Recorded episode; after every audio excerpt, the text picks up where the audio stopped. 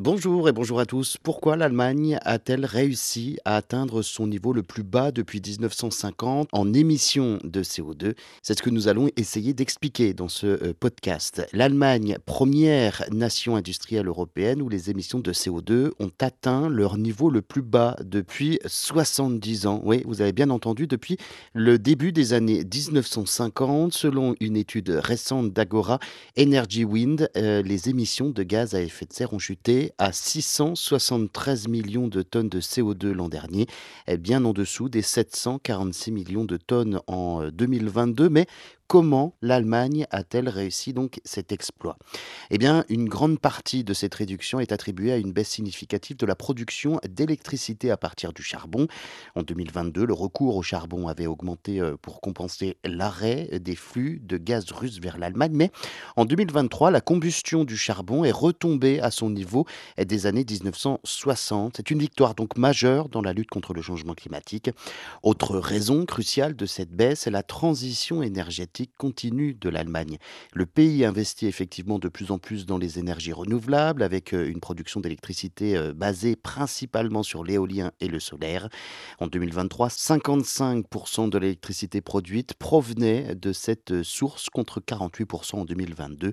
Une avancée significative qui a contribué à réduire la part de charbon dans le bouquet de production à 26%, comparé à près de 34% en 2022. Cependant, tout n'est pas rose. Le logement, le transport en Allemagne ont vu leurs émissions stagner, échouant à atteindre les objectifs climatiques pour la quatrième et troisième année consécutive.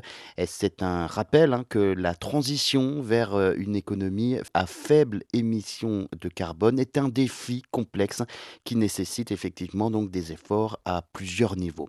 Maintenant, passons en revue les mesures spécifiques qui ont contribué à cette baisse spectaculaire des émissions. La consommation d'énergie en Allemagne a diminué de près de 4% en un an, reflétant les difficultés du secteur industriel. Les émissions du secteur industriel ont diminué de 20 millions de tonnes, soit 12% en un an.